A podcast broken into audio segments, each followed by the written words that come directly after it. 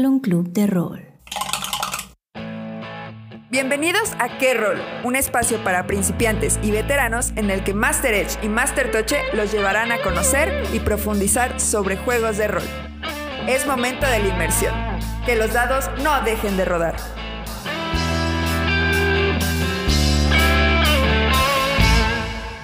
Qué bueno que llegaste, te estábamos esperando. Ocupa tu lugar que esta sesión va a empezar. Yo soy Master Toche.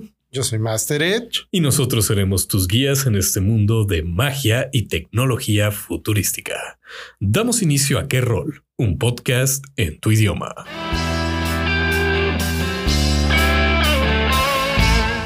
Pues, ¿qué te pareció la reproyección del retorno del Rey Edge? Te podría yo decir que era como me acordaba yo hace 20 años, pero la verdad es que sí, algunas cosas no las recordaba. Así que ver la película nuevamente en el cine, pantalla grande, con palomitas y demás, es otra experiencia. Pues así es, banda.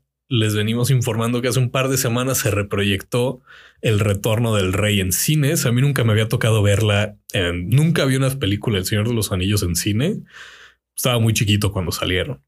Y pues no me llevaban a ver películas de esas. Me llevaban a ver Atlantis y ya sabes, ¿no? Cosas de mi edad. Pero sí fue una experiencia magnífica por fin poder ver El Señor de los Anillos en cine. Y pues qué mejor que acompañado de todo el club de Avalon. Saludos a todos los que nos acompañaron y a los que no también. Por supuesto, también saludo a la gente que está con nosotros en el círculo de lectura de Tolkien. Que estuvo. Óigame usted, no por nada. Llevamos a Gandalf el Gris y un Nazgul. Claro, sí, yo también me impacté cuando llegaron. Dije, ese Gandalf es nuestro. Saludos a Agus. Pues, ¿cómo ves, Edge, el tema de esta semana? Mira, antes de que empecemos con esos detalles, yo nada más quiero hacer una queja como tú en su momento ya te quejaste. A ver. Cada día las promociones en la tiendita del tío Jeff están peores. Peores. ¿Por qué? Pues ahora que pasó, primero el famoso Buen Fin, diagonal Black Friday, diagonal Cyber Monday. Sí. En la tiendita del tío Jeff ya no tienen abuela. ¿Ofertas falsas? No. Te digo que tiene descuento y es el mismo precio de siempre.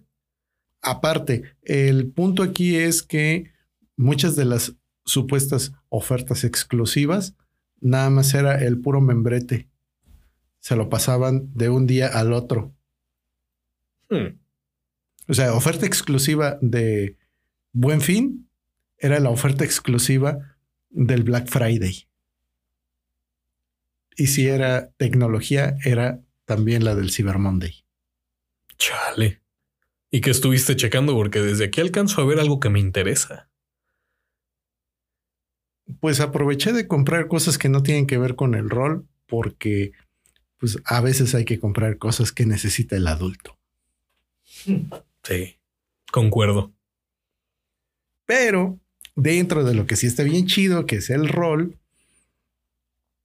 estuvo una oferta buenísima. El libro de Dune, el Core Rules. Ok. 50% de descuento. Fíjate, a mí me salió gratis con no solo rol. Oye, sí es cierto. Esas promociones están más chidas. Claro. El PDF de Dune me salió gratis en la página de Twitter de No Solo Rol. Fueron un total de que 10 10 libros. Estuvo también Aquelarre. Uh -huh. Estuvo Pequeños Detectives de Monstruos. Eh, Cazador, quinta edición. Vale. Estuvo, ¿qué otra cosa simpática? No me acuerdo muy bien los que estuvieron publicando. Majo Soho. Majo Soho. Sí. no me acuerdo muy bien de los que estuvieron publicando, pero sí fueron 10 y dijeron que iban a hacer nada más unos minutitos y a la mera hora dejaron ir todo el rato hasta el 27 de noviembre. Dejaron ahí los libros publicados para que los pudieras bajar gratuitamente y se quedan, pues, en tu plataforma, en tu biblioteca. Eso. Entonces, excelente promoción de no solo rol. Oye, sí, eso no decepciona para nada. Y da oportunidad para que el rolero conozca otros juegos, para que también incremente su acervo. Y eso está muy interesante, no solo porque se hace una mm, extensión, sino porque también en términos de estadística, pues las empresas se dan cuenta de cuál es el lugar de origen de las personas que están consumiendo esos productos. Claro. Sí, mucha gente de acá de México también participó en lo de No Solo Rol y estuvieron pidiendo juegos. Y el broche de oro creo que fue Doom, Doom. Iba a decir Doom. ya saquen rol de Doom. Creo que ya hay Doom. rol de Doom. Me interesa. Vamos a tenerlo que checar. Es que salió pues como, como nada más una aventura, una adaptación. Eh, hay que checarlo. Regresando a Doom, ¿qué te parece esto de la tecnología con magia? Espérame, es que ese sí es un tema interesante. Entre otras cosas, porque siempre está esa línea divisoria entre qué tanto la magia parece ciencia y qué tanto la ciencia parece magia. Entonces, hay a veces una línea muy delgada que no se termina de dibujar o a veces sí se desdibuja. Es, es muy vago, es muy vago que es la magia, porque ¿qué me puedes decir tú de los poderes? O sea, si te digo la leyenda de Ang, son poderes, pero si lo ve, no sé, algún adulto mayor va de, ah, magia, fantasía, magia. Acabas de mencionar algo que es importante tenemos una asociación de conceptos que viene de nuestro bagaje cultural y de la cultura pop tal cual. Asociamos mucho la fantasía con la magia. Y no toda la fantasía tiene magia. Y no todo lo que es mágico es fantástico. Es correcto. Pero la parte que a mí no me gusta es cuando la magia y la ciencia terminan demasiado juntas. ¿La magia y la ciencia ficción o la ciencia en general? No, la ciencia en general, que luego desencadena en cosas como la ciencia ficción fantástica o unas cosas similares. Fíjate que hay un capítulo de Rick and Morty que lo explica. No, sé si te gusta Rick and Morty, pero hay un capítulo de las últimas temporadas en el que pues, este sujeto de ciencia pura se topa con dragones y magia y empieza a tener conflicto porque la magia solamente puede destruir la magia. Entonces todas sus cosas de ciencia no sirven contra la magia. Entonces, ¿qué hace? Aprende magia. ¿Por qué? Porque la magia no es otra cosa que ciencia distinta. Es un buen punto de comparación en alguna ocasión ya ven que hemos estado platicando del juego de Mago, el despertar. En Mago tenemos dos facciones, lo que llamamos las tradiciones, donde están los eteritas, donde están todos los que utilizan esta habilidad sobrenatural para modificar la realidad. Y tenemos por otra parte a la tecnocracia, y la tecnocracia utiliza lo mismo, pero con un nombre distinto. Ciencia. Claro. Eh, los ingenieros del vacío, por ejemplo, son una de las facciones que se dedican a crear cosas que son tecnológicas. Desde armas, vehículos, cosas por el estilo. A mí me gusta mucho esta teoría de que la magia es solamente ciencia que no has descubierto. ¿Por qué? Porque hace millones de años el fuego era magia hasta que entendieron cómo se hace. Pues no vamos tan lejos. O sea, pensemos en que antes de que existiera un encendedor, el fuego se tenía que hacer con piedritas y a mano o con algún otro mecanismo de esa naturaleza. Pero ya hablar de que tienes el poder del fuego en tus manos, con un artefacto, pero sí. Entonces, ¿quién quita que los encendedores no son artefactos mágicos? Pues se le puede llamar de una forma diferente, pero en determinado momento alguien los puede ver como magia. Pues este es el tema principal de el capítulo de hoy, Shadowrun. Ciencia, tecnología, futuro, cyberpunk y magia y dragones y trolls y orcos. Pues sí, este, este clash entre ciencia y, y magia, cosa que ya dijiste que no te gusta, pero fíjate que a mí sí me gusta. Pues entonces hoy nos vamos a tener que estar dando unos cuentos tracatalazos. Jalo, jalo, jalo. Bueno, de entrada, para quienes no conozcan el mundo de Shadowrun, es uno de los juegos de rol veteranos. Salió en el 89. Ya tiene sus años. Y algo muy simpático de Shadowrun es que no se ha quedado, no se ha quedado solo en RPG, no se ha quedado solo en rol. Yo conocí Shadowrun hace tiempo en videojuego. También hubo una variante para juego de mesa, los que acostumbran jugar Hero Clicks. Ah, sí, tiene sus Hero Clicks, los de Shadowrun. Ahí se lo van a encontrar. Y aparte hay más o menos como unas 100 novelas publicadas Esa al respecto del mundo en el que esto se da. que la verdad es que sí está muy interesante el mundo de Shadowrun porque es eh, por ahí de los noventas hay un suceso en el mundo en el que llegan dragones. Bueno, es que es un poco gradual el asunto. Hay varios, hay varios eventos fuertes que son los que marcan pero lo básico es el resurgimiento de la magia. Y ese resurgimiento de la magia desencadena un montón de cambios en distintos ámbitos en el mundo. Por una parte, empiezan a nacer personas que ya no son humanos. Los metahumanos. El meta no existe. Estamos hablando de que se empiezan a volver estilo orcos, estilo trolls, elfos, hay enanos. Y empieza a haber metavariantes también como gnomos, minotauros, gigantes.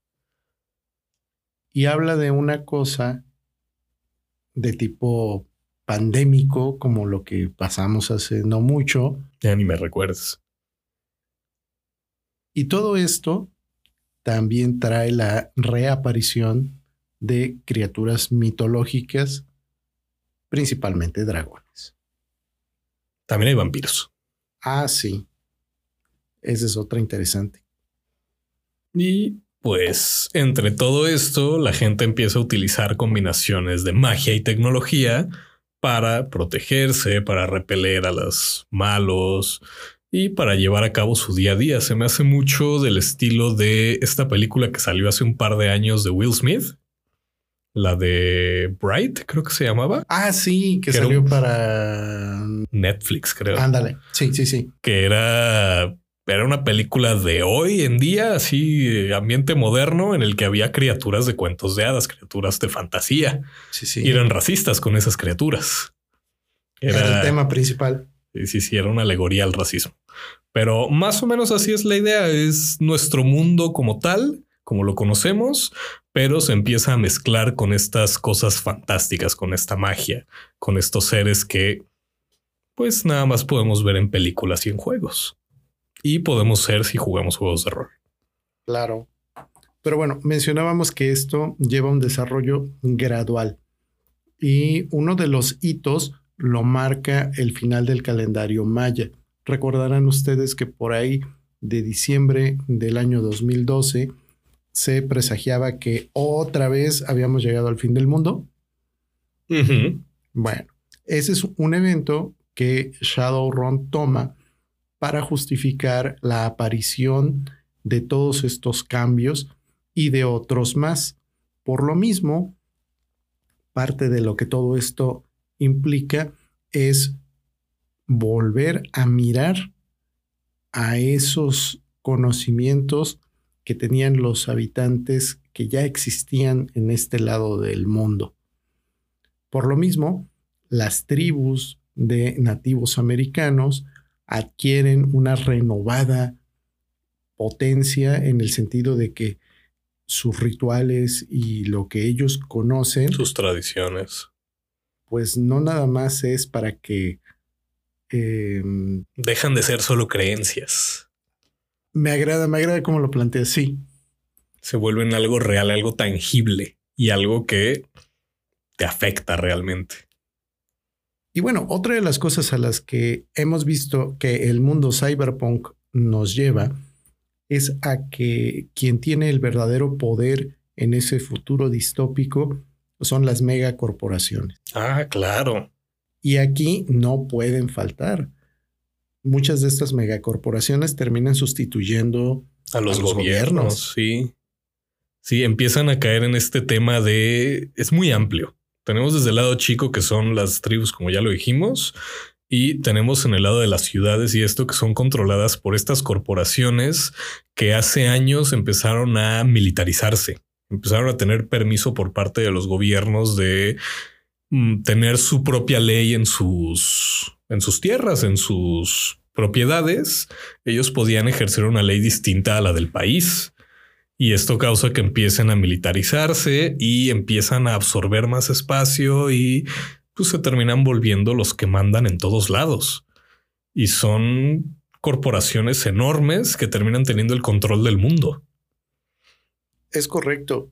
Y además de eso, otro de los eventos que son canónicos en el desarrollo de la historia de Shadowrun es que por ahí del 2061 vuelve a pasar el cometa Halley y otra vez tenemos ahí caos.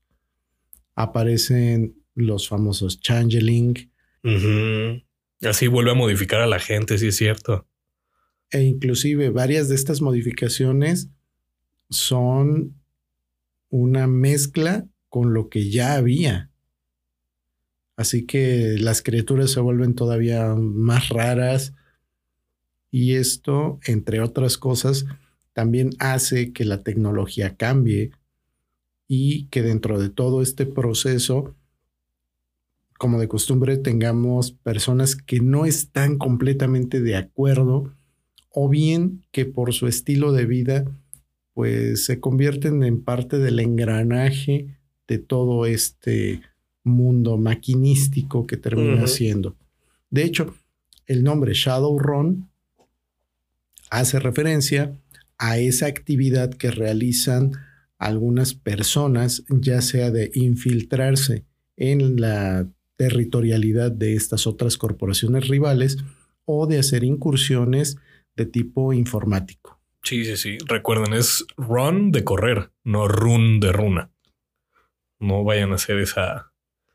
Que ya me estaban preguntando hace poco si era que no lo encontraban. Le estaban poniendo la E al final. Es una mezcla y rara. Y pues sí, como lo decías, toda la bandita que está aquí en este mundo está viviendo entre la magia y la tecnología. Y por lo mismo necesitan tener este, esta esencia. O sea, la gente nace con esta, esto ya es más mecánico dentro del juego. La gente nace con esta esencia, tiene estos puntos de esencia y la pueden ir perdiendo en ciertos casos. Lo feo aquí es que si pierdes toda tu esencia, te petateas. Pero dentro de las cosas que son buenas en el mundo, en el sentido de tu personaje, es que le vas a poder poner desarrollo tecnológico. Tal es el caso de tener ciberimplantes que, entre otras cosas, te ayudan para conectarte a la matriz. Hay también tecnología relacionada con la realidad virtual, la realidad aumentada.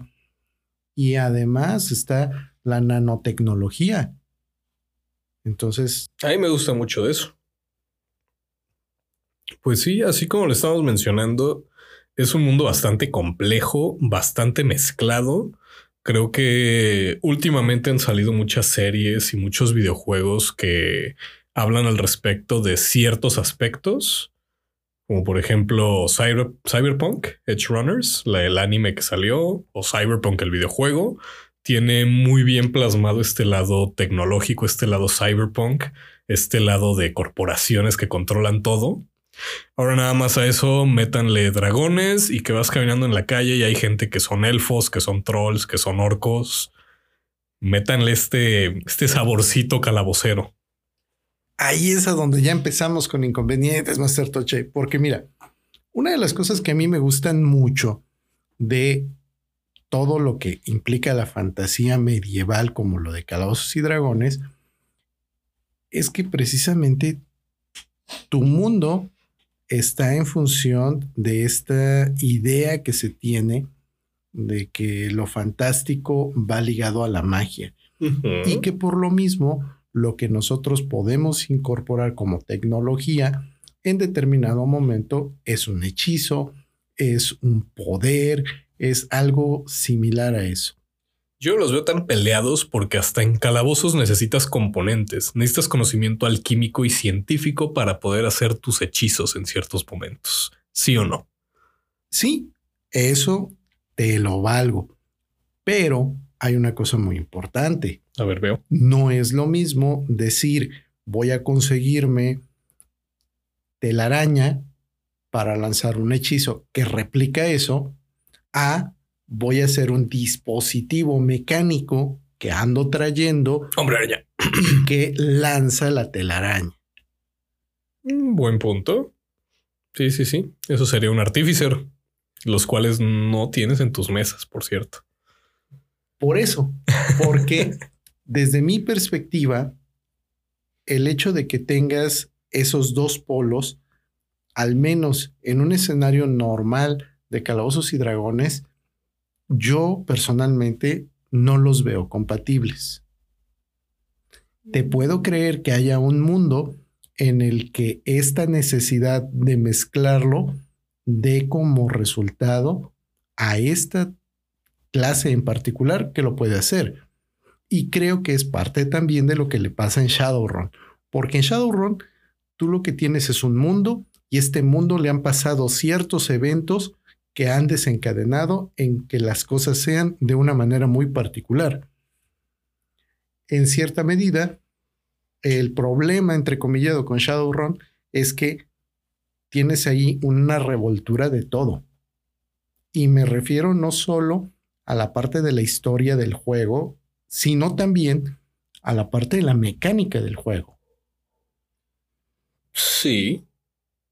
Sí, pero voy a. Es, es, lo, que lo que decíamos al principio. Es muy tenue, muy borrosa esta línea entre magia y poder y ciencia.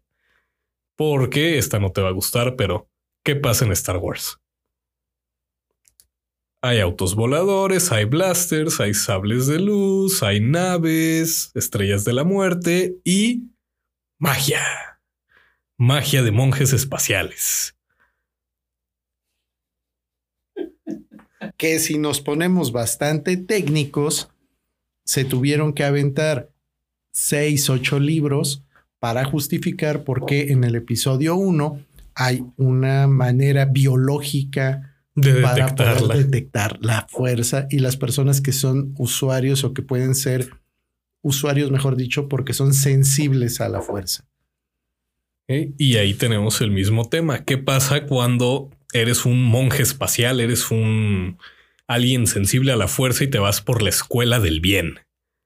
¿Qué te dan? Telequinesis, te dan el poder de cambiar los pensamientos. ¿Qué pasa si te vas por la escuela del mal? Rayos. Rayitos. Y ojos amarillos, no se te olvide. Sí, también. Es también depende de a qué te dedicas moralmente, al parecer. Eso es magia. Eso es magia, un magio, un magio, un mago malo, un magio, o yo, un mago malo.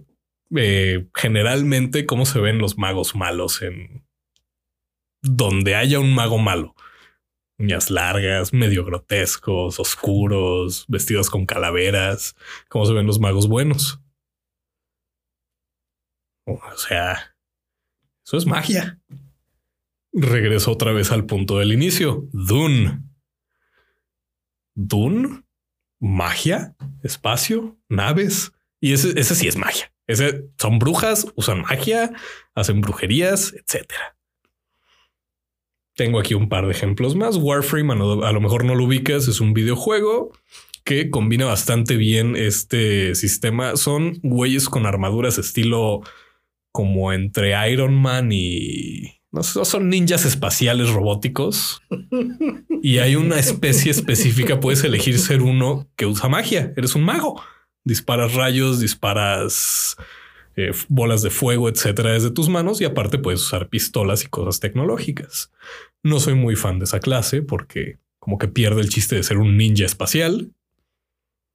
Pero bueno, aquí también parte de lo que vemos en el caso de Shadowrun es que todo esto son un montón de cosas que podríamos manejar como disímbolas, pero que están ocurriendo en un mismo lugar. Desde mi perspectiva, le pasa un poco a Shadowrun como le pasó a John Carter de Marte. Ese sí no me gusta, fíjate. No, pero Vaqueros y aliens no se combinan para mí. El punto aquí es que John Carter plantea un montón de cosas de la ciencia ficción. Pero, como tal, cuando John Carter sale, ya todo lo que había mostrado en, en su etapa previa como cómics y como la misma historia que tiene, otras propiedades ya lo, habían adoptado. Claro. Entonces, cuando ves John Carter, eh, lo mismo de siempre. Ya lo vi antes. ¿Qué pasa aquí en el mundo de Shadowrun? Tú tienes, por ejemplo, megacorporaciones. Prácticamente cualquiera que tenga cyberpunk lo megacorporaciones. Tienes además criaturas fantásticas. Bueno, aquí lo más fantástico son los dragones pero puede ser que en otros escenarios de ciencia ficción, esas criaturas fantásticas sean los nanobots. Cierto. A mí me gusta mucho ese clash entre cosas fantásticas en la época actual y en el futuro, porque es algo que no se veía tan seguido. Ese es un muy buen punto. Mira, tan solo el hecho de que Shadowrun retoma varios de los eventos que tienen mucho de relación con la cosmogonía de los pueblos originarios americanos, se me hace bastante chido, sobre todo porque eh, en ese momento otros juegos u otros medios no lo tomaban en cuenta. Una de las megacorporaciones es Aztec, mm-hmm. basada precisamente en México. Sí, sí, sí. Y efectivamente por eso se merece su lugarcito. O sea, es este tema de mezclar cosas como tan, tan contrarias que no ves tan seguido. Eso es lo que me gusta. Ese, ese escenario de what if, de qué pasaría si ya lo manejó eh, The Wolf Among Us, el lobo entre nosotros. Otro videojuego que trae seres de fantasía a la actualidad, al mundo moderno ves cómo interactúan seres de fantasía, elfos, orcos, etcétera, con armas láser, con computadoras, con hackeo. Eso no se ve siempre. Que fíjate que otro juego que tiene esa misma situación y que tampoco me acaba de convencer es Starfinder. Ah, caray. sí, Starfinder, que es la versión de ciencia ficción de Pathfinder. Ok te pone a las razas de las criaturas de fantasía, pero en un entorno futurista. No solo eso, te agrega nuevas razas que tienen otro tipo de habilidades. No recuerdo ahorita el nombre, pero una de ellas es similar a los caballeros Jedi por el asunto de que pueden utilizar poderes mentales. Pero, pues no. Y una que nos van a funar si no mencionamos es el famosísimo Warhammer 30k. Ah, claro. Porque, pues, ese yo creo que ese es el mayor exponente actualmente de lo que es fantasía con ciencia ficción y futuro y tecnología. los orcos, los orcos que su tecnología es magia, ¿Cómo Sí. te maneja? Ya lo hemos hablado aquí. Los orcos de Warhammer son la cosa más puerca del mundo. ¿Por qué? Porque si ellos imaginan algo, su magia es tan fuerte que hacen que sea verdad. Si él se imagina que este lapicero que traigo en la mano es una navaja de tres metros, es. Ahí está la famosísima historia de los orcos llevando sus tanques a la guerra y los elfos destruyéndolo después de tres días de duras batallas.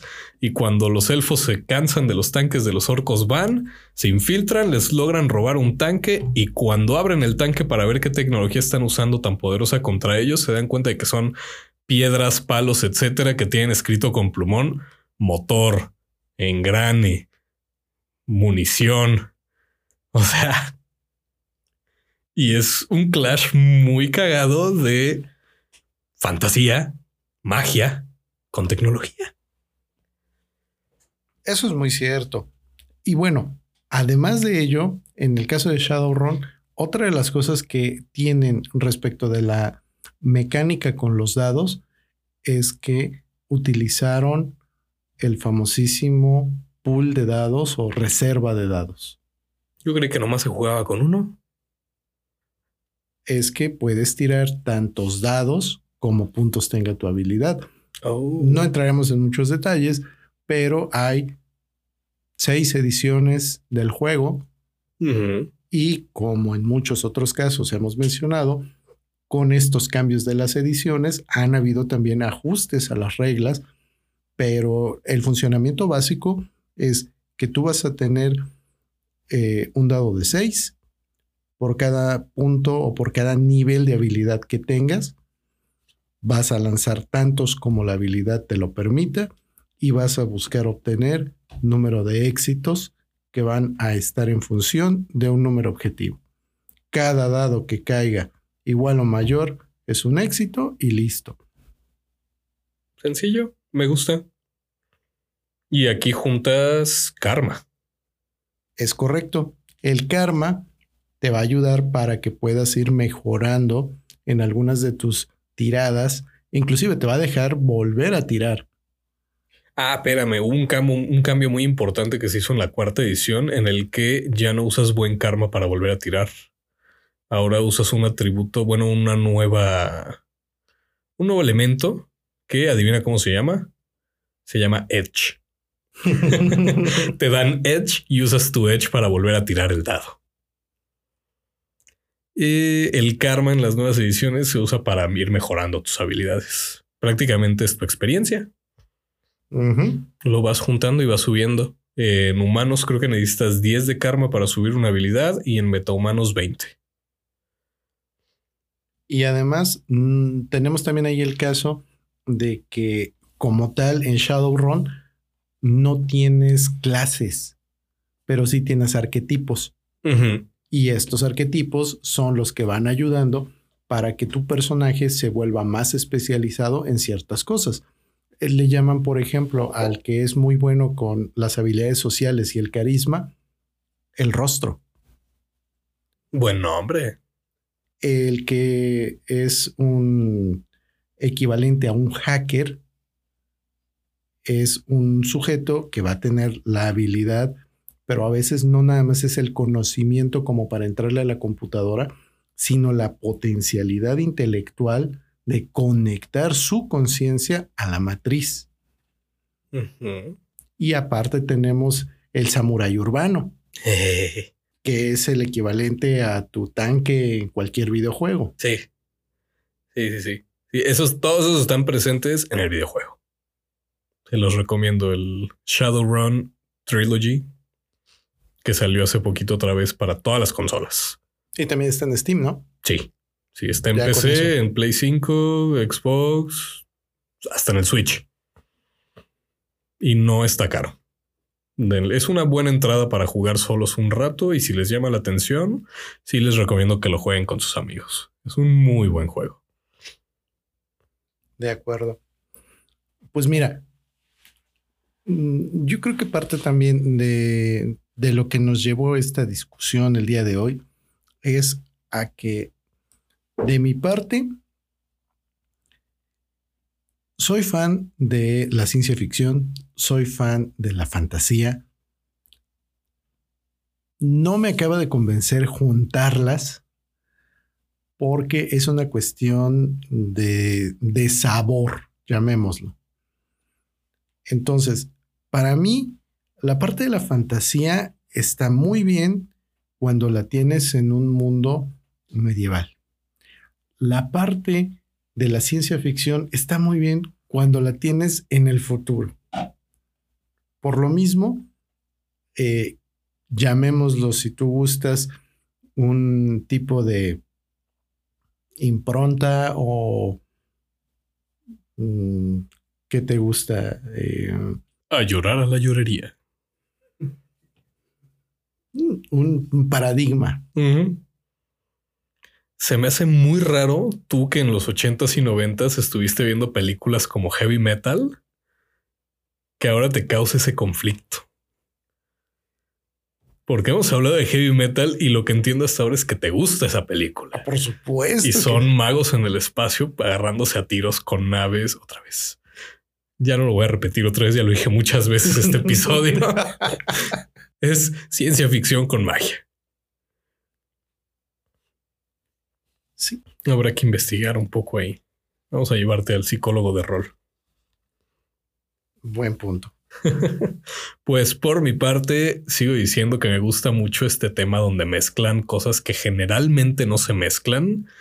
Llámese dragones en el espacio peleándose con naves espaciales, llámese eh, gente super armados con trajes ultra tecnológicos que se pueden hacer invisibles gracias a la tecnología, peleando con magos que están aventando bolas de fuego y traen su sombrero con estrellitas. Me encanta. Me encanta ese clash, esa, esa disonancia que hay entre uno con el otro y cómo están coexistiendo en el mismo espacio, en el mismo tema, en el mismo universo. Eso es lo que me gusta. De acuerdo. Pues vamos a tener que seguir explorando al respecto. Por ahora estamos de acuerdo en que estamos en desacuerdo. Sí, por el momento. No te preocupes. Voy a hacer mi tarea para que te termine gustando. No te preocupes. sí. Ay, me faltó un ejemplo de los que estaba dando hace rato. Borderlands también lo hace. Tecnología, megacorporaciones, muchas armas, mucho plomo, muchos láseres y hay magia, entre comillas. Están las sirenas. Las sirenas utilizan magia, avientan fuego, vuelan, etcétera. Proyección astral, magia. Mágica. Entonces, muchos ya lo han hecho y en mi opinión, chulada. La ventaja con todo esto es que la oferta es muy amplia, hay para todos los gustos y pues a algunos no nos acaba de gustar, pero al menos, bueno, y es que al menos Shadowrun o sea, después de todo el montón de años que tiene, todo lo que ha crecido en términos de los videojuegos, literario y todo lo demás, pues es la clara muestra de que sí tiene un mercado, de que sí hay fanaticada. Y no te extrañe que dentro de poco hagan un Kickstarter por el 40 aniversario o por cualquier otro pretexto. Estaría chido. Halo, me gustaría. Nada, es así como un dato curioso. ¿Sabes quién hace el videojuego? Mm. Paradox Interactive. ¿Sabes qué más hace Paradox Interactive? Sí, son los dueños actuales de Mundo de Tinieblas. Son los que están sacando la quinta edición. Y así, dato cultural de 5 segundos, Vampiro la Mascarada Bloodlines 2 va a llegar en otoño del 2024. Dicen... Es lo que le vienen diciendo a la fanática desde hace 5, 6, 7, 8, 9, 10, 12, 14 años. Pero dicen que este año sí llega, así que llame ya. Esa fue la nota de 5 segundos, que duró más. Bueno, ya que estamos con notas que van a durar más de 5 segundos, pues aprovechemos para agradecer a todos esos lugares que nos permiten tener mesas de Avalon Club de Rol. ¿Estás hablando de Juan Perro? Claro. ¿De la dulcería Howards y tres cuartos? También está Luce Terraza Café. La Roca de Guía. Celtic House. Café Arkham Y bueno, nuestro patrocinador principal, Panchito Café, gracias a quien tomamos esta delicia. Yo por el momento estoy tomando agüita de limón porque posibles problemas cardíacos. Ya les avisaré después. Pues cuídate mucho para que tengamos más tartoche por un buen rato. Sí, para que los dados no dejen de rodar, la neta. Y pues Tenemos una pregunta rolera que tiene rato que nos hacía falta explorar. Y viene muy uh, de acuerdo con lo que estamos platicando ahorita, porque ¿qué rol con la magia en los juegos de rol? Ahora sí, como dirían mis amigos biólogos, depende de la especie. Porque hay, como en todos lados, hay magia suave y magia dura.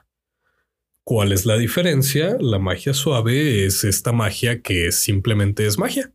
Se hace, pasa. Harry Potter. En Harry Potter agitas tu varita y haces tu magia. ¿Qué define si eres poderoso o no? ¿El tamaño de la varita? ¿Quién sabe? Hay gente que hace magia con, con el dedo. Hay gente que es natural para hacer magia. Hay gente que estudia mucho y se vuelve buena haciendo magia no hay un algo específico que determine si eres bueno o no en la magia. Vámonos un poquito entre suave y duro a Avatar. En Avatar, claro, en Avatar, por supuesto, no hay otro. Así que tal si querías hablar de los azules. Eso no existe. Pero en Avatar, la leyenda de Ang, la magia es algo un poquito más. Tienes que nacer de cierta forma eh, dentro de cierta familia con cierta ascendencia y tienes que tener un entrenamiento tanto físico como mental para ir mejorando tus habilidades. Es algo que con lo que naces y que tienes que ir mejorando. Y vámonos a algo poco menos conocido para mucha banda, que es Full Metal Alchemist. Full Metal Alchemist, bueno, es alquimia, pero sigue siendo un sistema de magia que es muy específico, tiene muchas reglas y para ser bueno en ese sistema de magia tienes que seguir demasiado entrenamiento, no es simplemente nacer bueno. Es llevar a cabo un entrenamiento muy fuerte y te puedes volver muy bueno con eso. Bueno, yo te tengo una clasificación diferente. A ver. La clasificación que yo tengo nos dice que igual hay dos formas de magia. La magia lineal y la verdadera magia. La magia lineal es la que funciona con fórmulas, como cuando en Calabozos y Dragones vas a lanzar una bola de fuego, tu bola de fuego siempre va a salir igual, siempre va a ser el mismo volumen de eh, expansión, siempre va, a, ser igual. Que puede haber variación por el asunto de que tiras dados, es otro cantar. Eh, pero sí, la bola el efecto, el efecto aquí es la parte importante. El efecto que logres siempre va a ser el mismo. No va a ser que a veces la bola de fuego la puedes arrojar y otras veces la puedes tener aquí. Sí, no, tiene su regla, tiene su... Es muy específica. Y en cambio, la magia verdadera es como la que se hace en el juego de Mago, la Ascensión, donde tu poder de voluntad es lo que facilita la alteración de la realidad. Por lo tanto, tú no necesitas tener tal o cual nivel para hacer un hechizo en específico. Lo que necesitas es que tu personaje tenga desarrollado ese conocimiento y esas habilidades para que puedas alterar de cierta manera parte de los elementos que forman la realidad. Claro, las esferas. Exacto. Tenemos que si son la esfera de fuerzas, que si es la esfera de mente, que si es la esfera de cardinal, etcétera. Entonces, digamos, la magia de lo que son los pergaminos de Morgborg, ¿en cuál de esas dos entraría? ¿En la lineal? Tienes un pergamino, si lo ocupas va a pasar esto, siempre va a hacer eso. Ese es el efecto, es la lineal. Sí, es correcto. Me gusta. Para mí sería magia suave. Está escrito aquí, pasa así, punto. No necesitas más. Ahora, vámonos a la llamada de Tulu. Nunca he podido hacer magia en la llamada de Tulu. Sé que hay magia en la llamada de Tulu, sé más o menos cómo funciona. Nunca he podido hacer magia en la llamada de Tulu. Te estoy viendo a ti, Master Silvetsky. Es más bien del tipo ritual y lleva más tiempo para que se pueda lanzar. Por otra parte, lleva una consecuencia. Cada vez que tú estás usando magia, tienes la posibilidad de ir perdiendo la razón. Vas perdiendo la cordura. Pero es la llamada de Tulu. Hasta por ir al baño pierdes cordura. Pues depende a dónde vayas. en la mansión Corbett. Ah, buen punto. ok, sí. Concuerdo. Y contrastemos ahora la llamada de Tulu y su magia ritual con algo muy cercano a la magia verdadera. La magia que hacen los gatos en Cat. Ah, claro. Porque el gato en Cat tiene la posibilidad de viajar al mundo de los sueños. Y estando en el mundo de los sueños, lo que manda es tu creatividad. Entonces ahí tienes también otra manifestación de la magia verdadera. Porque en el mundo real, los gatos de Cat no lanzan rayitos, no hacen teletransportación. Ni bolas de fuego.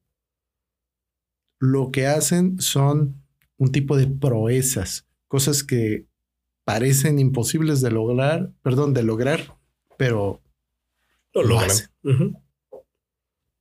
Tienes toda la razón. Ahora, aquí te pongo una pregunta complementaria.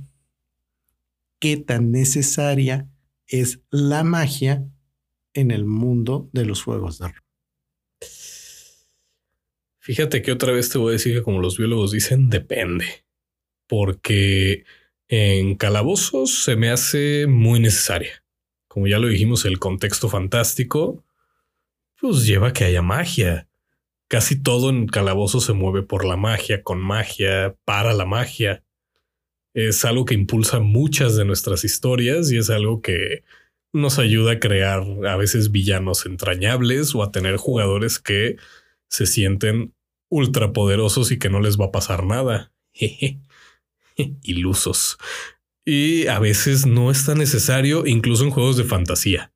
En Morkborg yo tuve a mis jugadores con sus pergaminos, les di pergaminos chidos y preferían no usarlos. Se divirtieron tanto con el combate cuerpo a cuerpo que ni al necromancer atacaron con magia. También se dieron cuenta de que era difícil usar la magia en Morkborg, entonces dijeron, me voy por la segura. No vaya a ser que se me caiga un dedo o algo. Oye, eso me recordó que también cuando estuvimos narrando eh, la parte de nueve vidas para el Valhalla, tu gato puede usar magia. Ay, sí es cierto, qué güey soy. Y cuando estuvo jugando en mi mesa Master Aja, él sí se dio vida Usando magia. usando magia. Mira tú. Pues no nos vayamos. Es que sí depende de qué tan útil sea el hechizo y el contexto en el que estés. Porque a lo mejor a veces tienes un hechizo muy chido y en toda la sesión no te da para usarlo porque no pasa algo que requiera que lo uses. Cuando jugamos eh, Under Hill by Water, el del Hobbit, uno de mis hobbits era de los que pueden usar magia. Sí. Y el hechizo que le tocó, la magia que le tocó, era en el que siempre y cuando estuviera tarareando o cantando una canción, podía transformar una de sus manos en una herramienta. En este caso decidió que esa herramienta iba a ser un martillo. Muy bien. En toda la sesión no lo utilizó y sí le dio un par de momentos en los que lo podría haber utilizado, pero se le hizo muy... ¿Para qué? Puede haber consecuencias. Cuando lo ocupas, cuando ocupas esa magia, se voltea una de las monedas que está en la mesa y le da posibilidad al máster de hacer cosas mañosas en contra de los jugadores, ¿no? Entonces, yo creo que prefirió no utilizarlo por eso. No les iba a hacer nada porque quería que se divirtieran, pero yo creo que también por esa sensación de no, porque a lo mejor me va mal si lo ocupo. Por eso mismo decidió no usarla. Eso que acabas de mencionar me lleva entonces a suponer que uno de los motivos por los que tenemos magia en los juegos de rol es porque hay cosas que necesitan resolverse de una manera inexplicable. Claro, es la respuesta fácil a todo. Un mago lo hizo. Como Shina dijo. ¿Mm? Me agrada, me agrada. Sí, pero caemos en ese detalle. Hay juegos donde la magia es más prominente y se puede usar sin problemas, como en calabozos que con un descanso ya estás. Pero aguántame, eso es ahorita. En las épocas de segunda edición hay un mundo de campaña que se llama Dark Zone. Me gusta. Es muy al estilo de la época del Imperio Romano con los gladiadores. Y ahí la magia toma el poder, o mejor dicho, el combustible de la magia es la energía vital de las plantas. Ok. Por lo tanto, cada vez que usas magia estás matando plantas. ¿A qué nos lleva eso? A que Silvetsky no la va a usar. No, déjalo. Nos lleva a que el mundo de Atas, que es donde se desarrolla esto, es prácticamente un desierto gigantesco. Oh. Me gusta mucho eso. Me gusta mucho cuando usar magia tiene consecuencias. Hay una serie, un manga muy bonito que se llama Dorohedoro, en donde la magia que ocupan ataca directamente otros lugares. Y regresándonos al rol, el ocupar magia en Morgborg tiene consecuencias durísimas si fallas tu tirada de magia van desde que si fallas tu tirada se te pueden pudrir los dientes y se te caen, se te puede voltear la piel o si fallas dos o tres veces tu tirada de magia, te envuelven en una llama negra que no puede ser apagada. Te mueres de una Sopas. forma horrible. Y también creo que por eso no quisieron usar magia mis, mis jugadores, porque sí, la vez que uno intentó usar magia la falló y por aquí hay uno de los efectos. Chécate. Aquí tenemos anotado uno de los efectos. Mira. Eh, efecto, si te sale un 14 después de haber fallado. Cinco brazos esqueléticos salen desde tu espalda. Las manos son maldosas, violentas y terriblemente crueles. A traer cinco brazos de esqueleto en tu espalda. Bueno, como narrador eso suena interesante porque te da chance de molestar a los jugadores. Sí, pero sí, sí hay unas muy, muy, muy pesaditas. ¿eh? Hay unas muy ligeras y se te cae el pelo. Y hay otras. Hay una que me gusta mucho que dice aquí en Morgborg que te dice que tu esqueleto toma conciencia de sí mismo y quiere salir, quiere ser libre. Entonces estás teniendo un combate. Aparte de que estás peleando, vas tirando los dados para recuperar el control de tu esqueleto, porque si te gana, va a salir. Va a usar cualquier cosa punzocortante para cortar esta prisión de carne y escapar. Sopas. Entonces, la magia con consecuencias es la mejor magia. Pero que ya se vuelva tan difícil de usar que neta no la puedas usar, eso ya no me gusta. No olvidemos que también hay diferentes maneras en las que esa magia puede afectar. Tú mencionabas ahorita una parte que está relacionada con estas consecuencias, pero también hay otra parte que está vinculada a la perspectiva moral. Y de la misma manera, Como lo de las plantas. sí, claro, y de la misma manera, tenemos también que parte de esas consecuencias de usar la magia se te pueden revertir y entonces la presencia de entidades también se vuelve un elemento importante, porque tan solo en juegos de alta fantasía como Calabozos y Dragones tienes la presencia de dioses. Y entonces es una forma diferente, pero pues es magia a fin de cuentas. Favores. Sí, concuerdo. La magia de los dioses. Pues yo te propongo entonces que ahorita les hablemos de la magia de seguirnos en redes sociales. Esa no tiene consecuencias negativas. Al contrario, se van a divertir con los memes que a veces publicamos, van a estar viendo si tenemos algún evento, si tenemos alguna dinámica, algo que hacer. Los vamos a estar invitando a mesas, etcétera.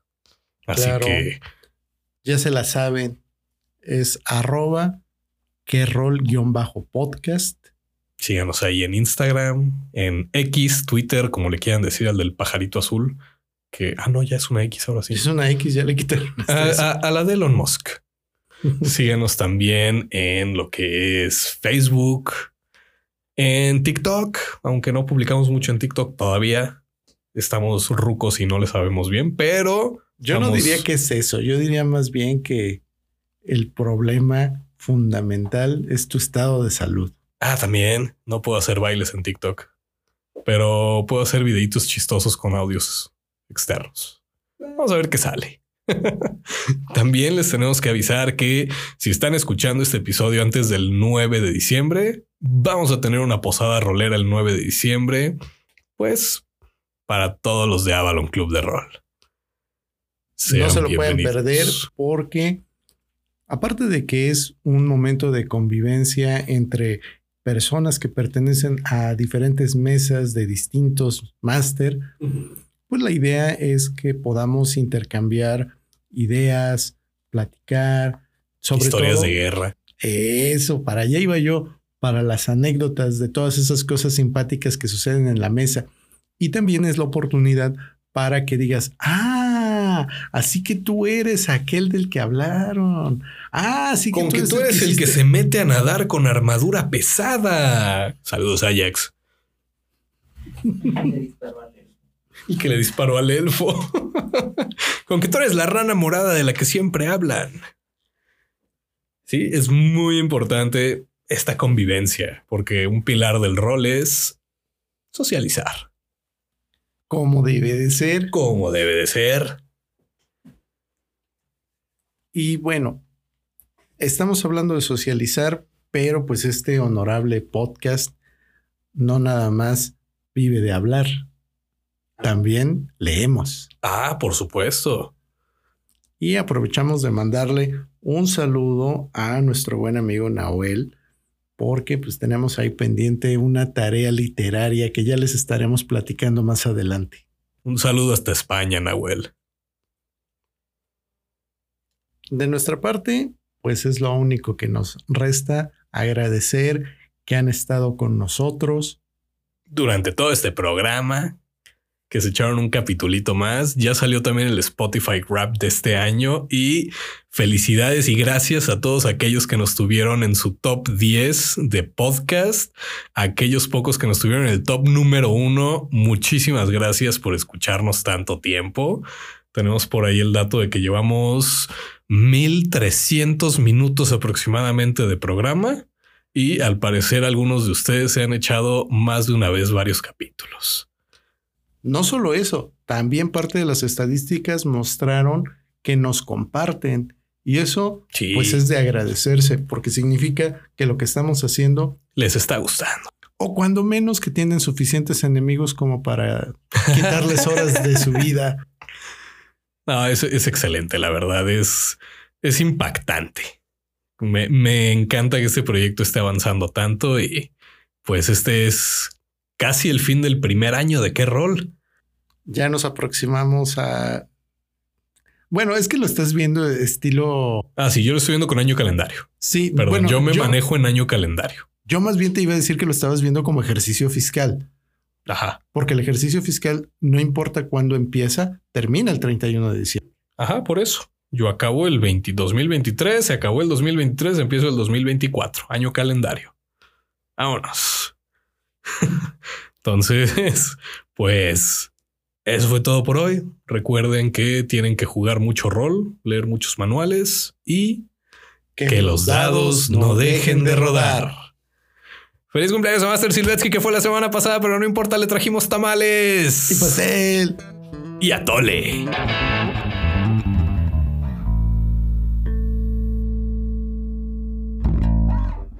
¿Qué rol? es una producción de Avalon Club de Rol, con las voces de Master Edge y Master Toche, dirigido por Emanuel Silvetsky. Producción, José Eduardo Acosta. Música, Adrián Moreno. Voces adicionales, Gabriela Mérida. El abuso en la tirada de pifias puede ser nocivo para tu personaje. Avalon Club de Rol, todos los derechos reservados.